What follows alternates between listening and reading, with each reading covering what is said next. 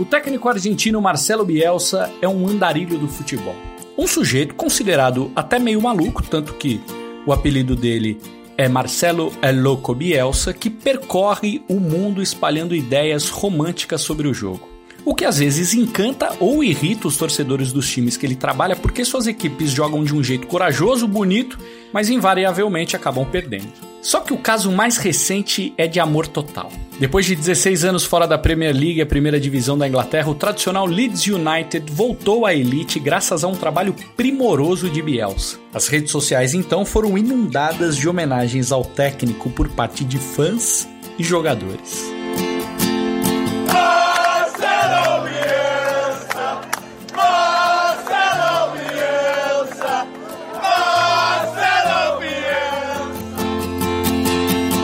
Marcelo Bielsa tem uma visão purista do futebol. Não se pode abrir mão de convicções de como o jogo deve ser jogado por nada, nem pelo resultado. Foi essa visão que o transformou numa espécie de guru de técnicos consagrados. Quando decidiu que seria treinador, Pepe Guardiola foi para a Argentina se trancar com Bielsa para ver vídeos de futebol. A influência dele é clara também nos trabalhos de gente como Jorge Sampaoli e Maurício Pochettino, por exemplo.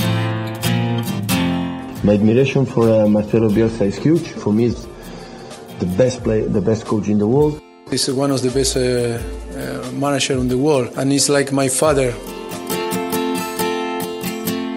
Você acabou de escutar Pepe Guardiola falando que Bielsa é o melhor técnico do mundo e em seguida Maurício Pochettino dizendo que Bielsa é como um pai para ele. Por que tanta admiração? O que essas características de Marcelo Bielsa dizem sobre o futebol? E você sabia que ele já quase foi contratado por clubes brasileiros? Será que o argentino seria amado ou odiado por aqui? O programa de hoje vai traçar o perfil de um dos personagens mais marcantes do futebol mundial nos últimos anos e que hoje está completando 65 anos de idade e 30 de carreira. Terça-feira, dia 21 de julho, eu sou Guilherme Pereira e este é o Jogo em Casa.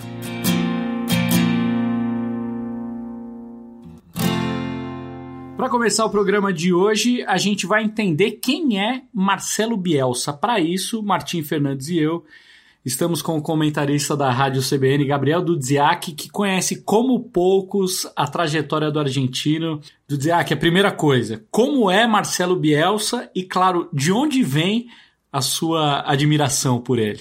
Poxa, é difícil, né? A gente conhece ele como Louco Bielsa, né? Mas é, a questão da loucura é algo legal de falar sobre ele, porque é, parece que é um cara assim que faz tudo do, do avesso, né? Ou um cara que não, não faz as coisas que todo mundo faz.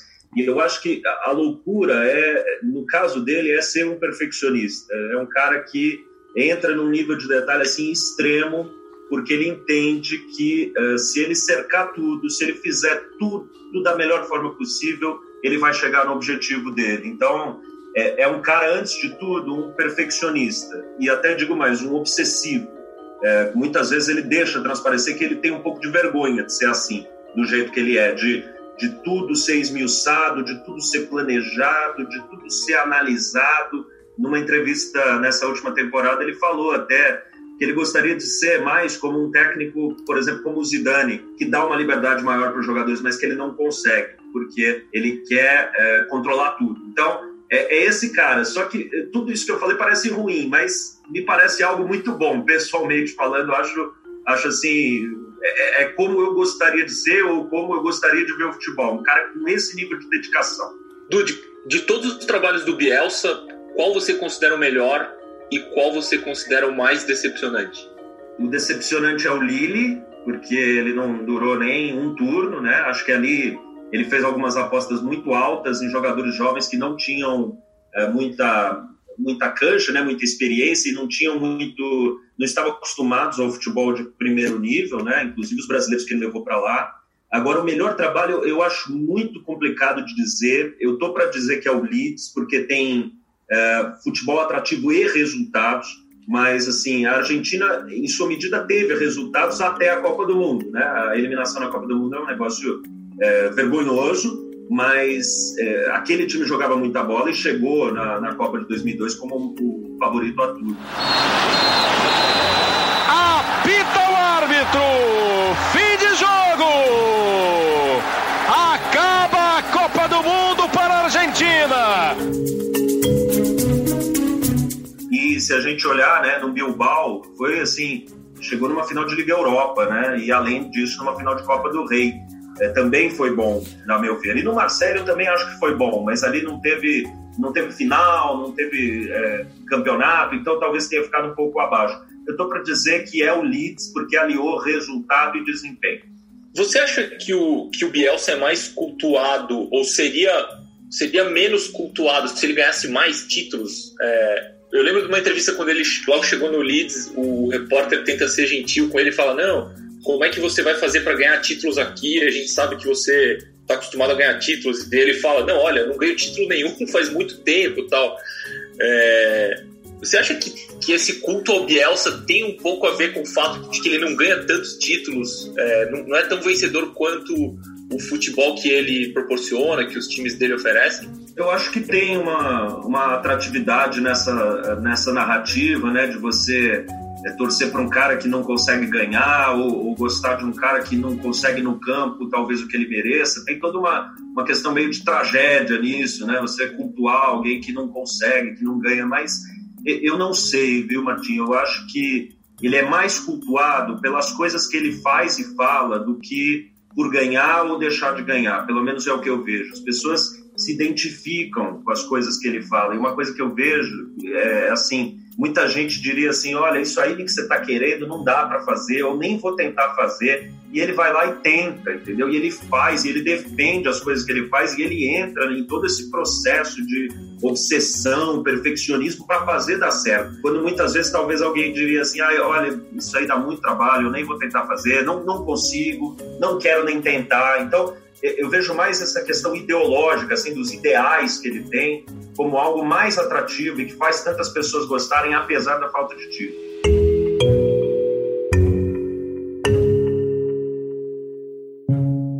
Em 2017, o Marcelo Bielsa participou de um debate sobre futebol na sede da CBF, ao lado do Tite, treinador da seleção brasileira. O jornalista Alexandre Losetti acompanhou esse dia e o Losetti está com a gente na linha agora para contar como foi e já aproveita também, Losetti, para falar o que mais te chamou a atenção no técnico argentino.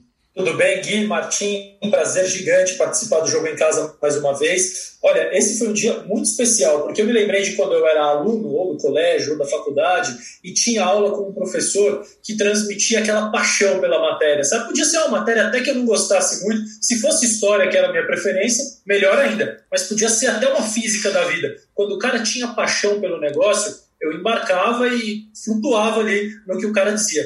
E o Bielsa, ele levantou tipicamente um daqueles professores malucos, que não tinha, sabe, todo despenteado, meio desgrenhado. Ele foi a pé até a sede da CBF. O hotel não era pertinho, não, gente, era longe. Ele chegou lá todo suado, um dia de calor, de boletom, todo mundo de paletó, blazer, e ele lá todo desgrenhadão, levantou e começou a falar. O futebol tem 10 esquemas táticos, não tem mais do que isso. O resto é variação. Inclusive, o 4-1-4-1 que o Tite usava na seleção brasileira na época não fazia parte dos 10 esquemas que o Bielsa mostrou. Ele era uma variação do 4-3-3. Ele começou a falar e foi muito legal a metodologia que ele usou para dar a palestra dele, a aula dele. Ele pegou a seleção brasileira como exemplo. Então ele começou pedindo licença ao Tite, ele falou: "Olha, eu fui atrevido aqui, fui ousado e vou treinar o seu time hoje". Então ele escalou lá a seleção do Tite, que jogava, fez uma mudança, ele tirou o Miranda, que era titular na época, colocou o Thiago Silva no time dele.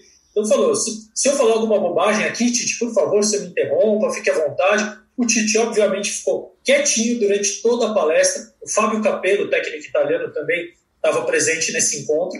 E aí o Bielsa começou a dar a sua aula, falar de variações, falar do que ele busca, de como se ganha jogos. Olha, foi um dia muito, muito bacana, assim, bem inesquecível. Se é legal ser jornalista ao lado de Marcelo Bielsa, imagine ser jogador de Marcelo Bielsa, né? A gente ficou com essa curiosidade e aí a gente foi atrás de alguém que tenha sido treinado por ele, o volante Thiago Maia, que foi jogador do Bielsa no Lille da França. Vamos escutar o que ele tem a dizer sobre o treinador. Bielsa é um cara muito exigente, né? Um, é um treinador que, que conhece muito do futebol, vive e respira o futebol. E eu tive essa, essa grandeza, né, essa honra de poder trabalhar com ele.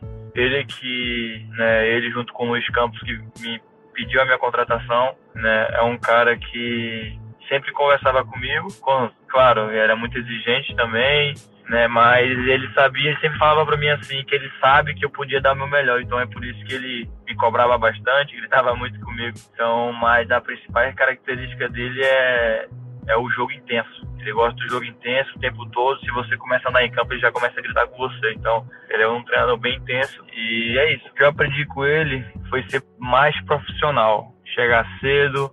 É... Ele tinha umas coisas de na preleção você tinha que ir de tênis, tinha que ir de meia. Ser profissional, sabe? Ser profissional mesmo. Não ser só um jogador, ser só um atleta, mas ser profissional dentro e fora de campo. Ele era muito exigente nisso também.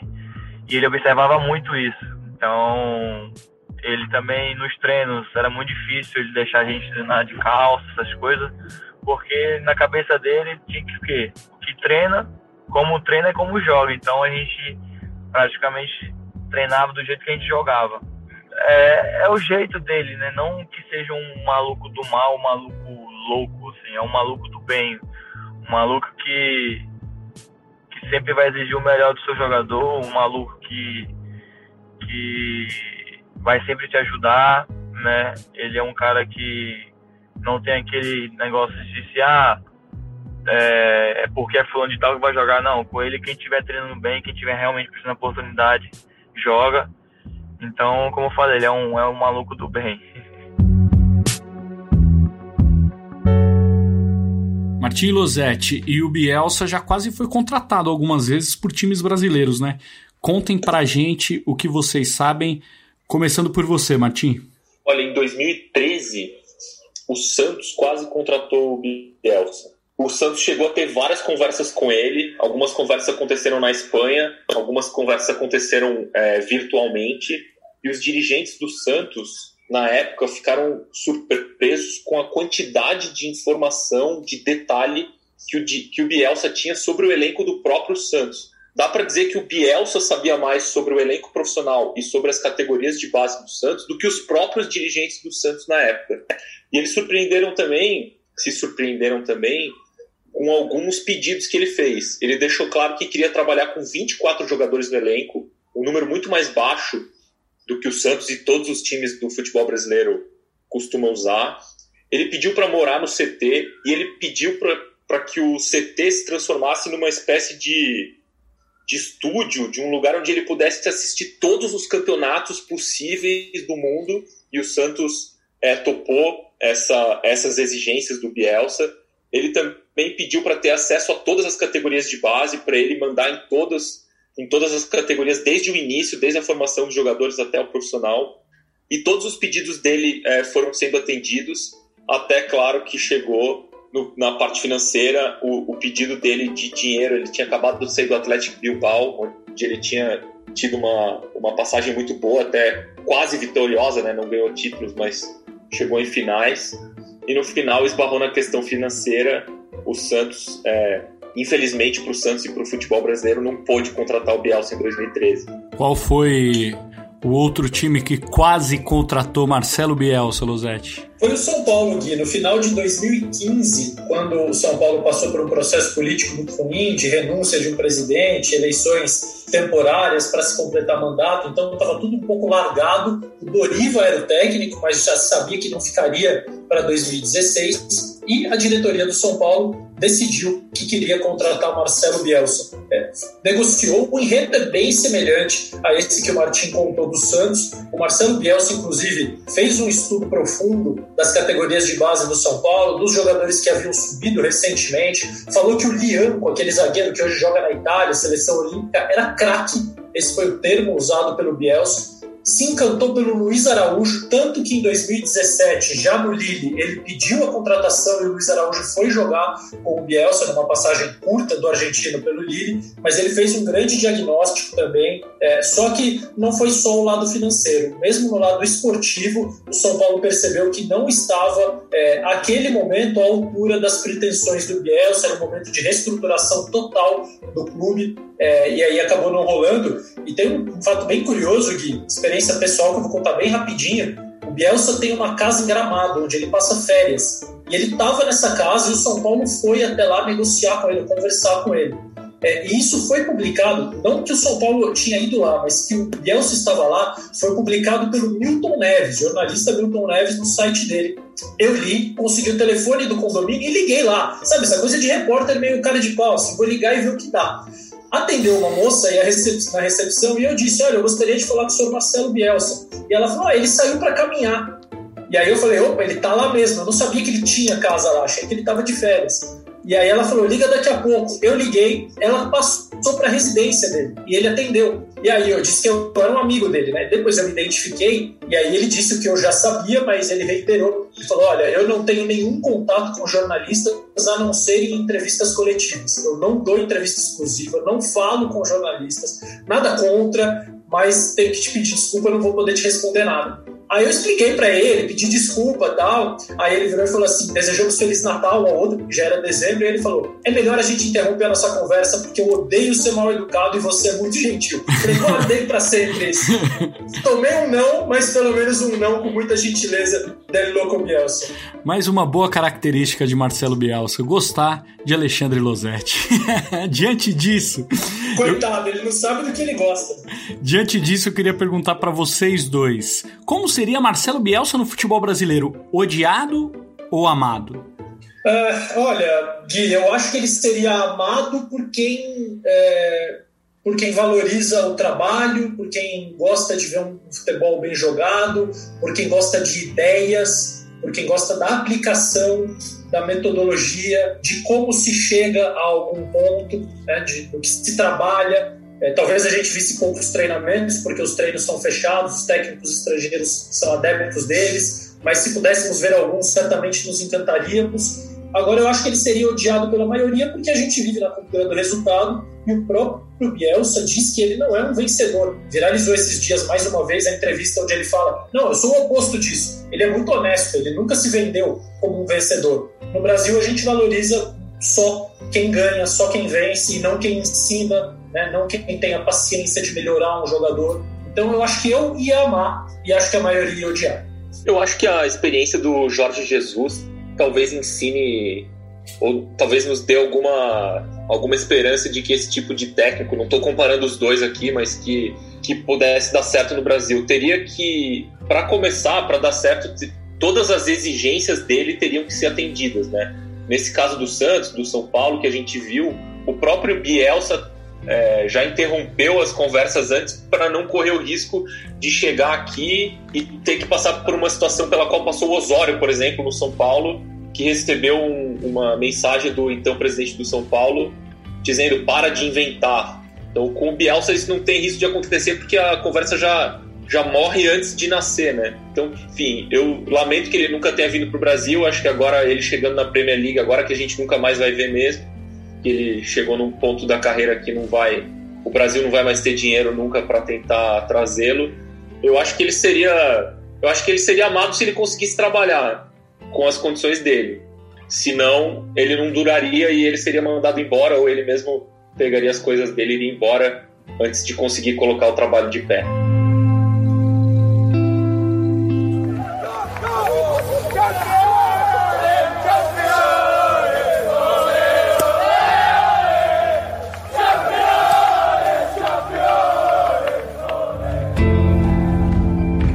Bielsa comandou 10 times em 30 anos de carreira como treinador e foi técnico de duas seleções, a da Argentina e a do Chile.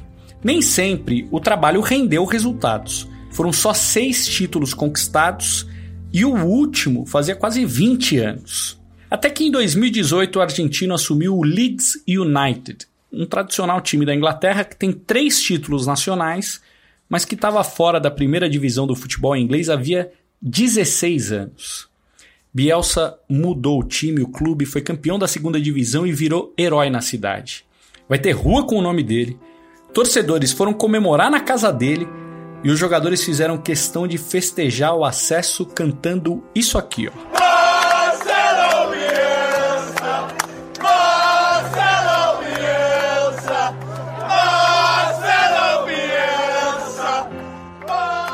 Vamos voltar para o papo com o Dudziak para saber da trajetória do Bielsa no Leeds United. Dudi, eu quero saber o seguinte: quantos jogos do Leeds você assistiu nessa temporada? então, nessa temporada eu assisti todos. Eu assisti todos. Nem todos ao vivo, né? Porque muitos não, não têm transmissão para o Brasil, né? E, e nem sempre você consegue ali assistir alguma coisa mesmo com alguém transmitindo. Eu já cheguei a ver jogo ao vivo nessa temporada, que era assim, era um cara com celular transmitindo no Twitter a TV dele lá na Inglaterra. E, tipo, era uma imagem horrível, mas eu estava assistindo. Mas é, nem sempre tem nem esse cara. Então, é, depois eu, consegui, eu acabei conseguindo assistir, porque a gente tem assinatura de alguns serviços aí que tem os jogos completos, né? Até por uma questão profissional. Então, eu assisti todos. E, assim, é, na temporada passada também assisti quase todos, dois que faltou lá para mim e tal, mas é, eu, eu, fiz tudo isso por prazer, assim, por vontade minha, não foi pelo trabalho, não foi para nada, assim, e, acho que sofri muito torcendo, porque é onde eu posso torcer, é, e acho que foi legal, no fim, a experiência ser coroada, né, com o título e, e a subida para a Premier League. E qual foi a, a trajetória do time nessa temporada? Então, é, eu acho que essa temporada é uma continuação da passada, acho que não dá para dissociar. Na temporada passada, ele pegou um time que era 13 da tabela e com dois ou três reforços, ele transformou num time que brigou pelo título até as cinco rodadas finais. É, e brigou pela promoção direta até o final. Mas, no fim, teve uma queda de desempenho. Muita gente corre para dizer que ó, a parte física faltou, eu não consigo cravar isso porque a gente não tem acesso aos dados, a gente não consegue falar que eles renderam menos fisicamente. O próprio Bielsa disse que, olha, eles correram mais nesses jogos que perderam, não menos. Então acho que fica uma coisa meio de narrativa pronta. Mas é, a decepção na temporada passada construiu o triunfo nessa. O time não mudou muito o seu jeito de jogar, mas passou a controlar mais os jogos. É, não era tão abertos, não foram tão abertos assim os jogos nessa temporada isso se traduziu numa campanha muito linear. O Leeds ficou em primeiro e segundo o tempo todo, até na reta final, pós paralisação pela pandemia, arrematar o título com essa sequência recente. E na Premier League, o que, que dá para esperar de um time do Bielsa que não vai ter tanto dinheiro quanto os, os super ricos da Inglaterra? O que, que você acha que ele vai fazer para enfrentar Liverpool, Manchester City, Manchester United, Chelsea? É, o, o, primeira coisa que a gente tem que saber, para quem não, não acompanha tanto, é, é esse é um cara que ele não se adapta. Ele não se adapta às situações. É, ele costuma dizer que é, muita gente no futebol fala no plano B. E ele diz que o plano B dele é o plano A melhor executado. Não tem plano B. Então, é, pode esperar que o time vai jogar de peito aberto, tentando controlar, tentando atacar mais do que defender, mesmo contra Manchester City, Liverpool e todos os grandes times. Isso significa na prática que a gente provavelmente vai ver o Leeds perdendo de 5 a 0, 6 a 0, mas talvez a gente veja também o Leeds ganhando de vários times de meio de tabela, como Crystal Palace, eh, como o Burley, como o próprio Everton, não sei como é que vai estar o Tottenham ano que vem, enfim, mas eh, a gente vai ver um time que vai tentar jogar o tempo todo. E vai tomar goleada e vai ganhar jogos. É, não sei se vai ser o suficiente nessa balança para ficar na primeira divisão, mas é, pode esperar isso. Você gostaria de ver o Bielsa num time super rico desses? Uh, eu acho que poderia ser legal para mais gente ver o quão bom treinador ele é, para além do personagem. Mas eu acho que ele não funcionaria, viu? Porque ele requer adesão 100% de quem está no clube. É, tanto os diretores, o presidente, uh, o preparador físico, o médico, o nutricionista, o segurança, o motorista, e todos os jogadores. Ele bater de frente com uma estrela de um grande time não ia dar certo, porque ele ia querer que aquele, aquela estrela se adaptasse, aquela estrela ia falar, eu sei o que eu estou fazendo, e a coisa não ia casar. Então, seria legal, mas eu tenho quase certeza que não funcionaria. Talvez aqui no Brasil a dificuldade também muito fosse maior, grande. Muito maior. Porque, é, além de tudo, na minha visão, eu sou muito crítico à nossa, é, nossa cultura aqui de futebol, né? Porque eu acho que a gente ainda não vive dias de profissionalismo aqui, nem entre os dirigentes, e acho que muitos jogadores ainda não também. Então, vocês imaginem, né, um, um cara que, por exemplo, o Bielsa faz no Leeds, ele pesa os jogadores todos os dias. Eles vão na balança, marca lá, só você engordou 200 gramas, você perdeu 300 gramas. Isso é tudo controlado. Você imagina um jogador brasileiro com essa ética de trabalho que quer curtir uma folga, que quer, na folga dele, fazer o que ele quer. E, e aqui, né, no Brasil, a gente tem uma cultura de, olha, na folga o cara pode fazer o que ele quiser. E, e isso não casa. Ainda mais os dirigentes, né? Os jogadores seriam um problema, acho que os dirigentes seriam um problema maior ainda. Como que vai dar tudo que ele pede? Como que vai é, fazer tudo que ele quer? Como que vai ter essa adesão mesmo na fase ruim? Não ia ter. Acho que não funcionaria. 718 mortes foram registradas no Brasil nas últimas 24 horas. O total agora é de 80.251. O Jogo em Casa tem a produção e reportagem da Bruna Campos, do Martim Fernandes, do Henrique Totti, do Matheus Capanema e do Rafael Bianco. A edição é do Leonardo Bianchi e do Guilherme Daolio. A coordenação é do Rafael Barros e a gerência do André Amaral. Eu sou Guilherme Pereira. Um abraço para você e até amanhã.